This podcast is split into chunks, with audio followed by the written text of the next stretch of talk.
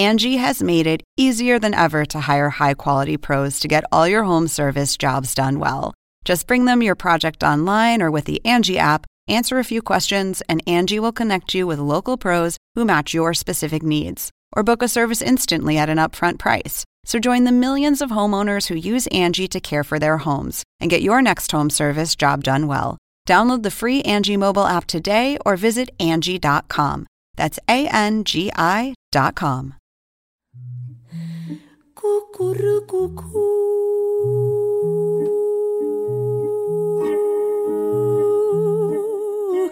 Paloma,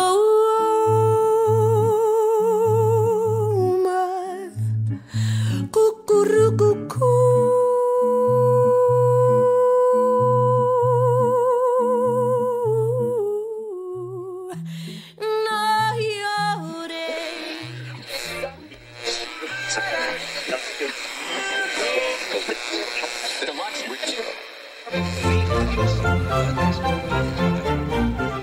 Según el diccionario de la Real Academia Española, La cultura pop se define como el conjunto de las manifestaciones en que se expresa la vida tradicional de un pueblo.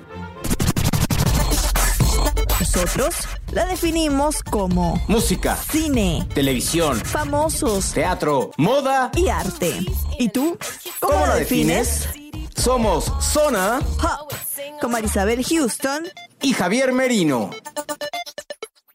Episodio nuevo de Zona Pop CNN en español. ¿Les gustó esa canción que escucharon al principio? ¿De quién se trata? Si eres fanática de esa invitada, obvio que la reconociste. Yo soy Javier Merino desde la Ciudad de México. Mi cuenta en Twitter es arroba merinoCNN y en Instagram me encuentran como Javito73, www.cnne.com diagonal Zona Pop, nuestra página oficial. Houston. Yo soy Marisabel Houston desde la ciudad de Atlanta. Me encuentran en Twitter en arroba HoustonCNN y en Instagram soy arroba Marisabel Houston. El podcast lo encuentran como Zona Pop CNN en Spotify, Apple Podcast o en su plataforma predilecta. Recuerden que estamos en todas las redes sociales como Zona Pop CNN. Hoy nos vestimos de mexicanos y colocamos Uy, bueno, ustedes no lo van a poder ver, pero Javier se colocó un sombrero de charro mexicano porque es que vamos a celebrar la cultura mexicana, el, sonido mexicano como tal, gracias a Natalia Lafourcade que lanzó su nueva producción discográfica, que es benéfica, por cierto, Un Canto por México, volumen 1, y por supuesto dedicó unos minutos de su agenda, unos largos minutos, fueron casi 20 minutos que conversó con nosotros acá en Zona Pop CNN sobre mm,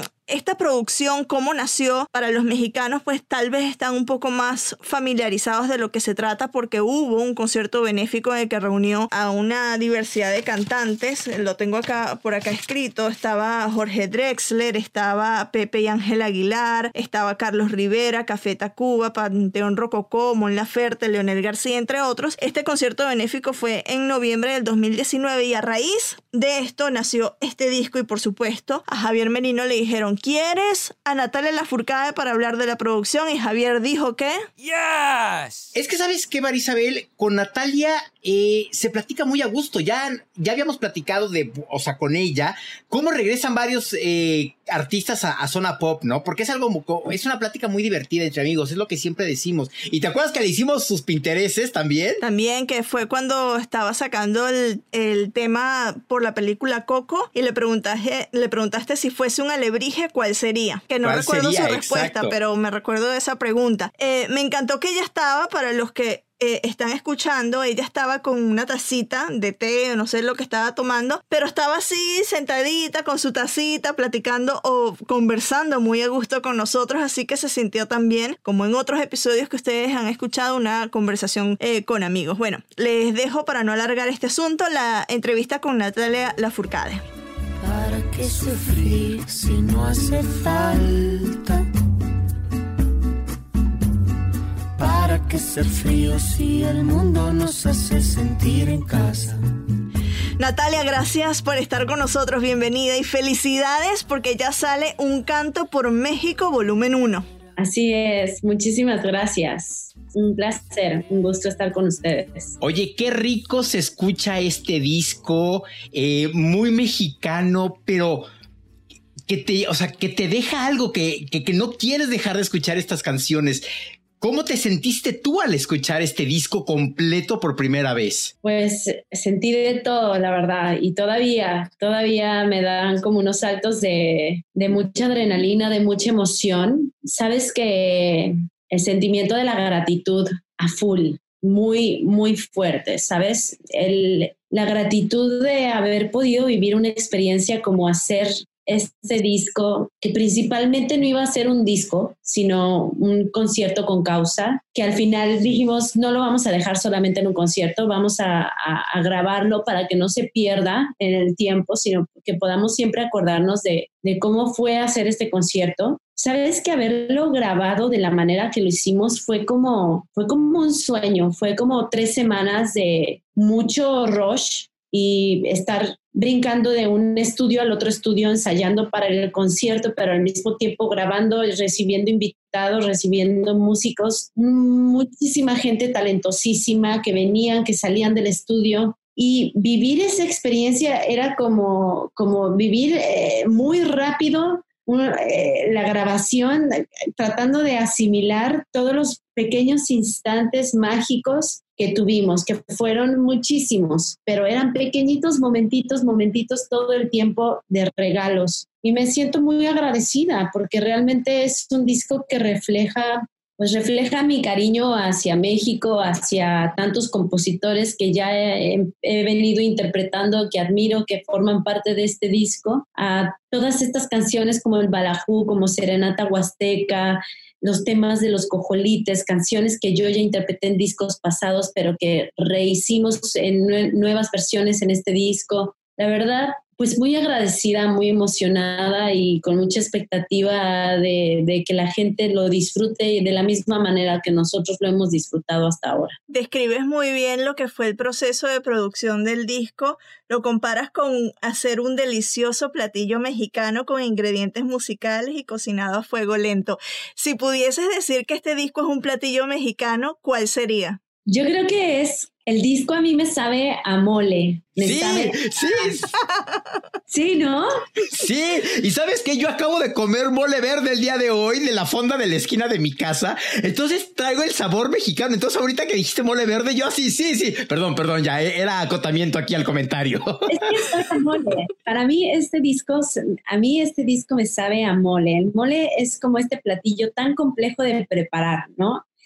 Aquí la señora de mi casa prepara un mole delicioso, pero lo hace de ceros, o sea, lo hace, no es la pasta de mole que prepara en agüita, no, no, no, hace todo, de los chiles, hace los polvos, hace todo, todo el platillo de cero lo prepara. Y oye, el mole tiene tantos ingredientes y es tan exótico y va bien con tantas cosas que, que, a mí siento que eso es este disco, ¿sabes? Como que la cantidad de ingredientes musicales, de talento y de colaboración. Me gusta compararlo mucho con un platillo o con, con esta parte como del árbol de la vida, ¿sabes? Siento que es, que es como nuestra artesanía del árbol de la vida que le ponen hasta la olla que cuelgan este, a la cabra, a la gallina, eh, el molcajete, el huipil, todo. Y realmente eso es un canto por México, ¿sabes? Es un disco que tiene mucha alegría, que tiene mucha vida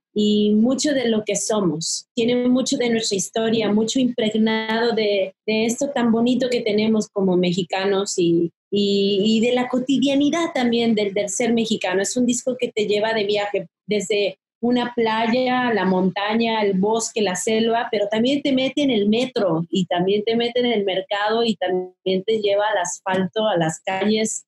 Entonces, pues, muy emocionada, muy emocionada, la verdad, este, de este disco. Oye, el día de hoy salió el tema eh, Mi religión. Y lo que yo te quería preguntar es, ¿qué tiene este tema con, con la música mexicana para que hayas decidido salir con este tema el día de hoy? Pues mi religión es una canción que le compuse a la música y al amor. Em, el momento de inspiración para hacer esta canción fue muy, muy bonito y fue muy preciso, ¿sabes? Fue, fue como estos momentos que pocas veces suceden en realidad que es como poder hacer una canción en poquito tiempo, como, que baja, eh, como de sorpresa, ¿sabes? Y yo venía a tiempo pensando, ay, algún día me gustaría componerle una canción a la música en agradecimiento por, por todo lo que me da, ¿no? Por, por cómo es mi relación con la música. Y cuando, cuando estaba escribiendo la letra, me conecté mucho al primer momento en el que pisé el escenario, que fue cuando tenía 10 años. Y cuando yo tenía 10 años, este, me invitaron a una pastorela y a cantar. Y canté con un grupo de ranchero, acompañándome una canción de José Alfredo Jiménez y eh, una canción de Juan Gabriel. Y antes de subir al escenario, ya cuando puse el pie en el escenario, mis piernas estaban temblando, yo sentía que, que no iba a poder hacerlo, las manos me sudaban frío, yo toda temblaba por, por abajo de mi huipil que tenía puesto, yo temblaba y yo decía, qué miedo que me trague la tierra, ya no quiero cantar, ya no me quiero ir a mi casa. Y en eso no sé cómo, de dónde agarré fuerza y empecé a cantar la primera canción y al final de la segunda canción, que fue Amor Eterno de Juan Gabriel, oye, yo sentía que no quería bajarme nunca de ese escenario. O sea, yo decía, es que, ¿qué es esta sensación? Por favor, nadie me, me deje bajar de aquí, por favor, me quiero quedar toda la vida. Y fue mi primer encuentro. Y las dos de la mañana y tú seguías en el escenario cantando, ¿no? No, ojalá, pero sí me tuve que bajar. Pero se me quedó tan marcado ese momento, ¿sabes? Fue como mi primer encuentro con la música, cuando la vi a los ojos, cuando la vi tan, tan viva y tan de frente y cuando, cuando tuve este sentimiento de me enamoré, ¿no? Por eso la canción dice, desde que vi tus ojos me enamoré. Desde que vi tus ojos me enamoré, me enamoré desde que oí tu canto. Desde que oí tu canto sabía que no había manera de abandonarte. O sea, no había manera de irme porque todo, todo en el universo cobró razón. la razón de mi existir eres tú, mi religión, la música, ¿no? Em, y el amor, la parte del amor muy importante porque con el tiempo me he dado cuenta que cuando conectas con la frecuencia del amor en lo que amas hacer, impacta de otra manera y se transforma. Y pues ya para mí la música se ha convertido como en, algo, eh, es algo muy importante y es algo con lo que conecto con la gente, es como una medicina también, es magia. Entonces, pues sentimos que era un bonito track para para, introducir el disco. Ya he liberado varios tracks, liberé Una Vida, liberé Balajú, eh, Serenata Huasteca, liberamos Veracruz de Agustín Lara. Vaya, ya hemos liberado varias canciones, pero estamos eh, partiendo con la salida del disco con mi religión. Justo quería preguntarte de Una vida, que es otro de los temas inéditos eh, que está en este disco. Vi el video y me impresionó mucho porque, o sea, la producción te ves que está siendo controlada por una cantidad de personas hasta que tú te liberas y sales mm. con era un pavo lo que tenías cargado, ¿no? Sí. Este, ¿cómo, ¿cómo fue el proceso tanto de escribir este tema como de grabación? A mí me impresionó mucho además hacerlo eh, de esa manera muy cinematográfica estuvo precioso. Hoy quisiera regalarte el sol y que en cada ola la marea. Claro, el video lo dirigió Alonso Ruiz Palacios, que es un, uno de mis favoritos en México en el cine. Eh, él hizo películas como Güeros, como Museo, y, em, y pues es un gran amigo y nos queremos mucho y nos admiramos mutuamente.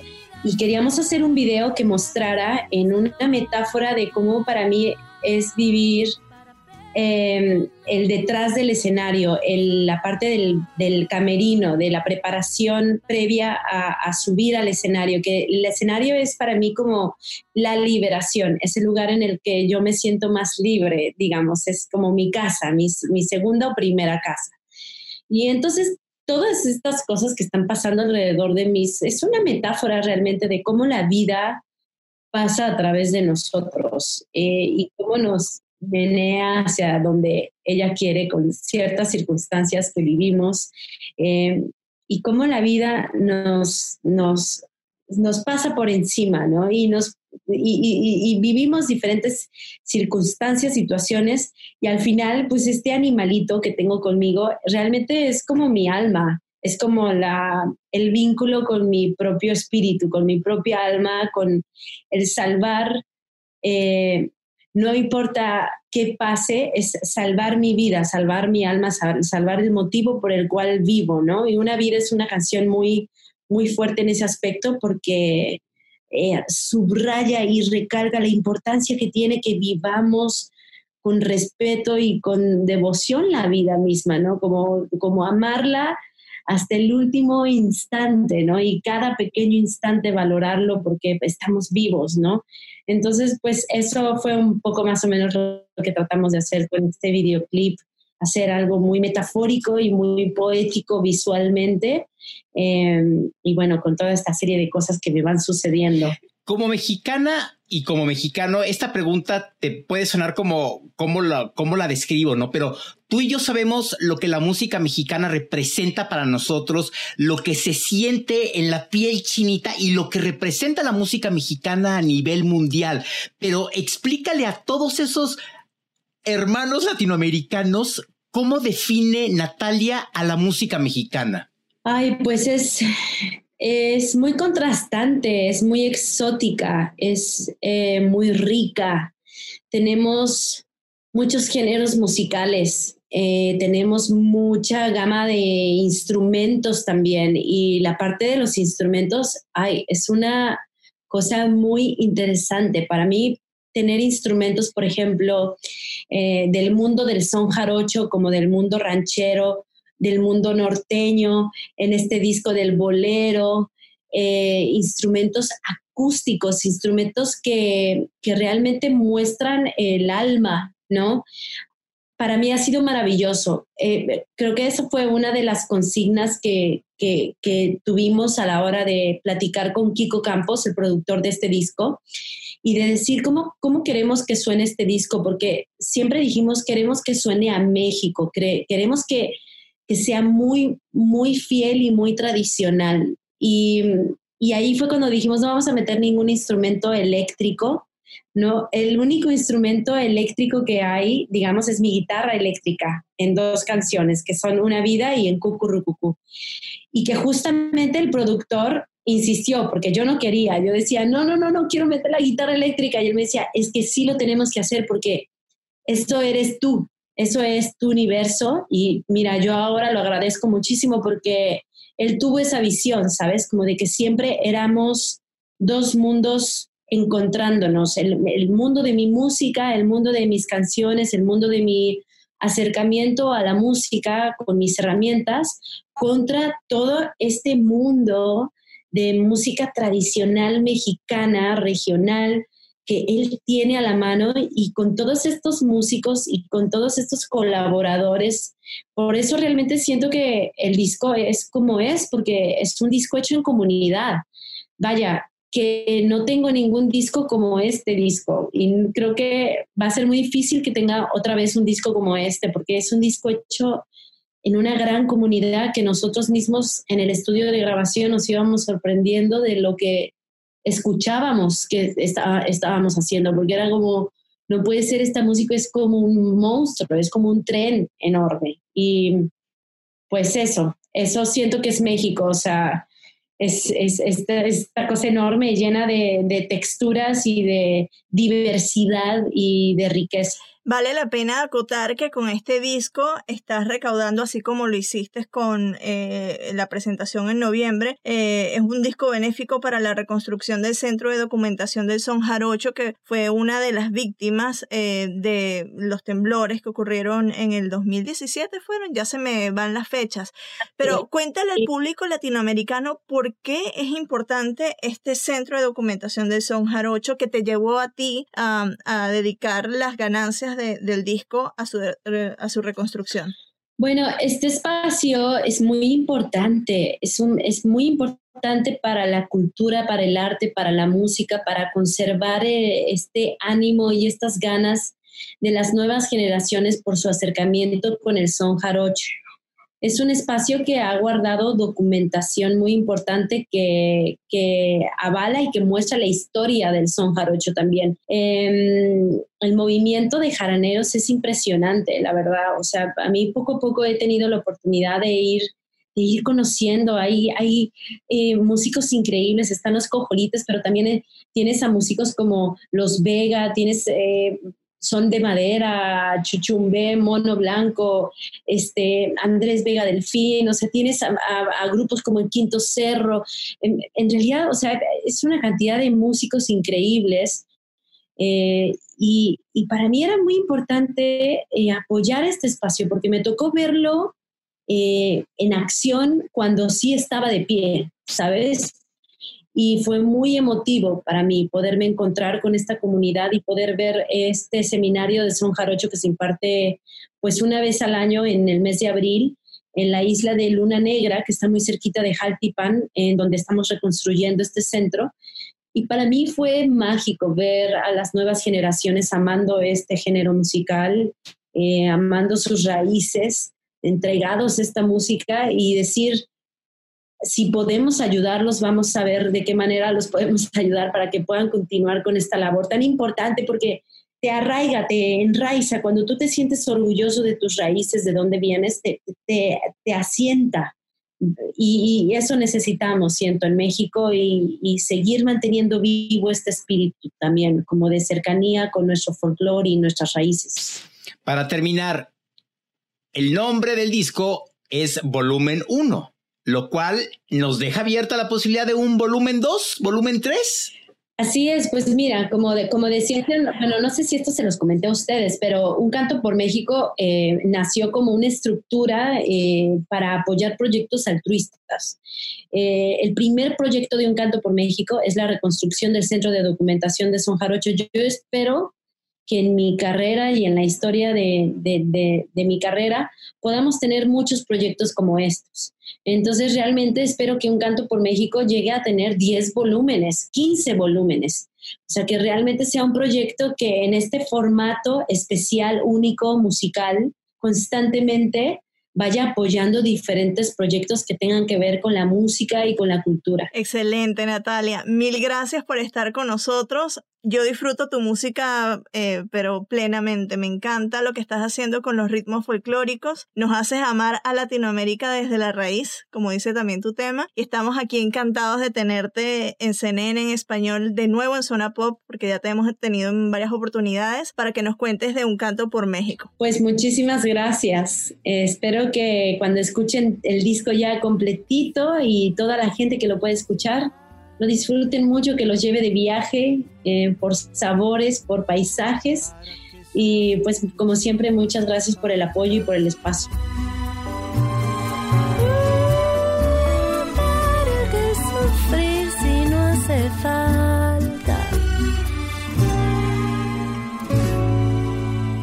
Y como se dieron cuenta, es un disco muy mexicano.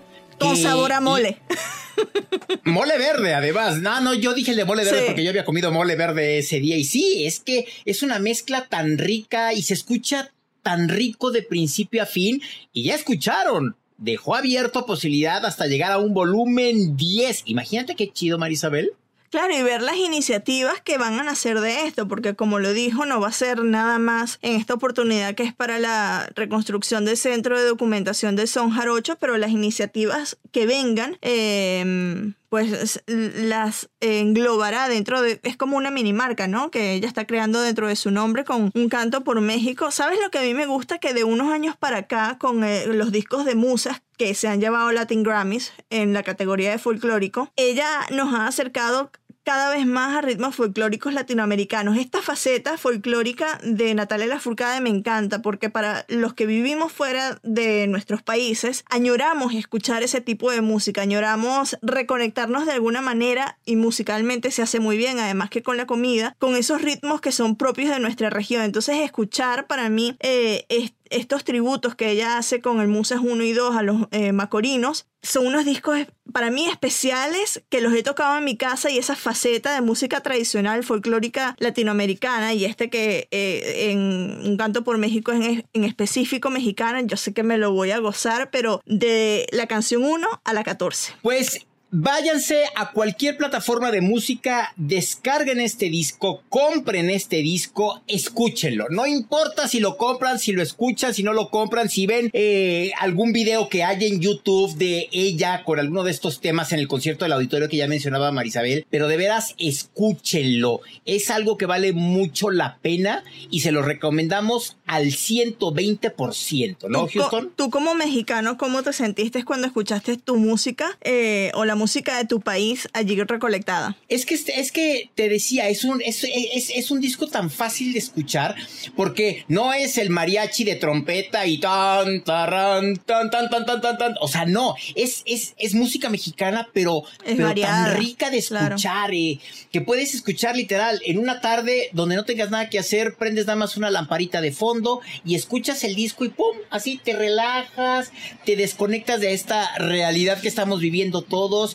y escuchas algo tan rico y de veras que te va a dejar algo, ¿no? Y seguramente alguna canción te gustará más que otra, habrá alguna que no te gusta, pero de que la, la, piel se te va a poner chinita, se te va a poner chinita. Bueno, ahí estaremos ya nosotros el domingo, este es nuestro plan de domingo, escuchar este disco, relajarnos, escuchar los pajaritos mientras toca la música y ser felices mientras no leemos noticias. Les invito también a, tener ese plan después de que escuchen este episodio de Zona Pop CNN. Recuerden que nos encuentran en las redes sociales en Zona Pop CNN, en Twitter, Facebook en Instagram y bajo ese mismo nombre, se los repito por si no lo han escuchado, Zona Pop CNN. Estamos en Spotify, en Apple Podcasts y demás plataformas de streaming. Yo soy Marisabel Houston desde la ciudad de Atlanta. Eh, me encuentran en Twitter en arroba HoustonCNN y en Instagram arroba Marisabel Houston. Como me dijiste una vez que ese trailer no, no lo he colocado y ya lo tengo que colocar para que lo escuchen en Spotify arriba el trailer del programa. A las estrellas no se les presiona, ¿te recuerdas en el trailer?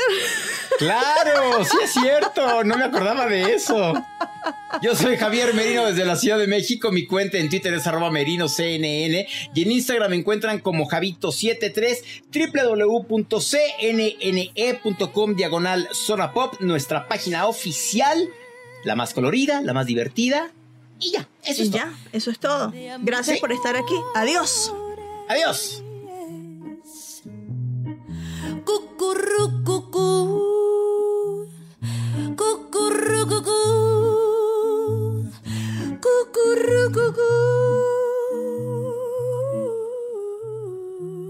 pas l'eau